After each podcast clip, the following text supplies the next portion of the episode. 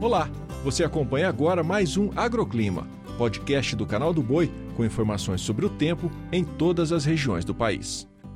Olá, eu sou a Débora Oliveira e trago a previsão do tempo desta terça-feira. Temporais devem atingir o centro-sul do país. No Sudeste, tem previsão de chuva de moderada a forte intensidade no sul do estado paulista e no sul e zona da Mata Mineira. A chuva se desenvolve nas demais áreas, mas com baixos volumes. O tempo muda nas capitais paulista e fluminense com o aumento da precipitação e da nebulosidade. No centro-oeste, os temporais acompanham o risco elevado de tempestades e volumes altos em Mato Grosso do Sul, sul de Goiás e sudeste de Mato Grosso. Nas demais áreas, a chuva se espalha mais.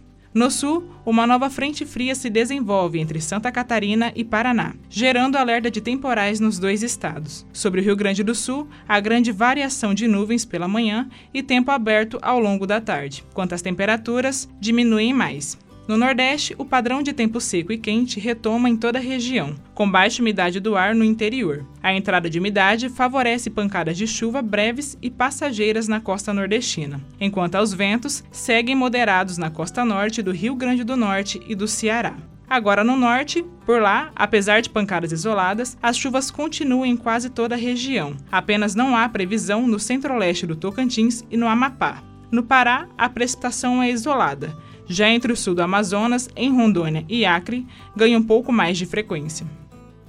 O agroclima pode ser acompanhado também na programação do Canal do Boi e em nosso portal, o sba1.com. Até a próxima!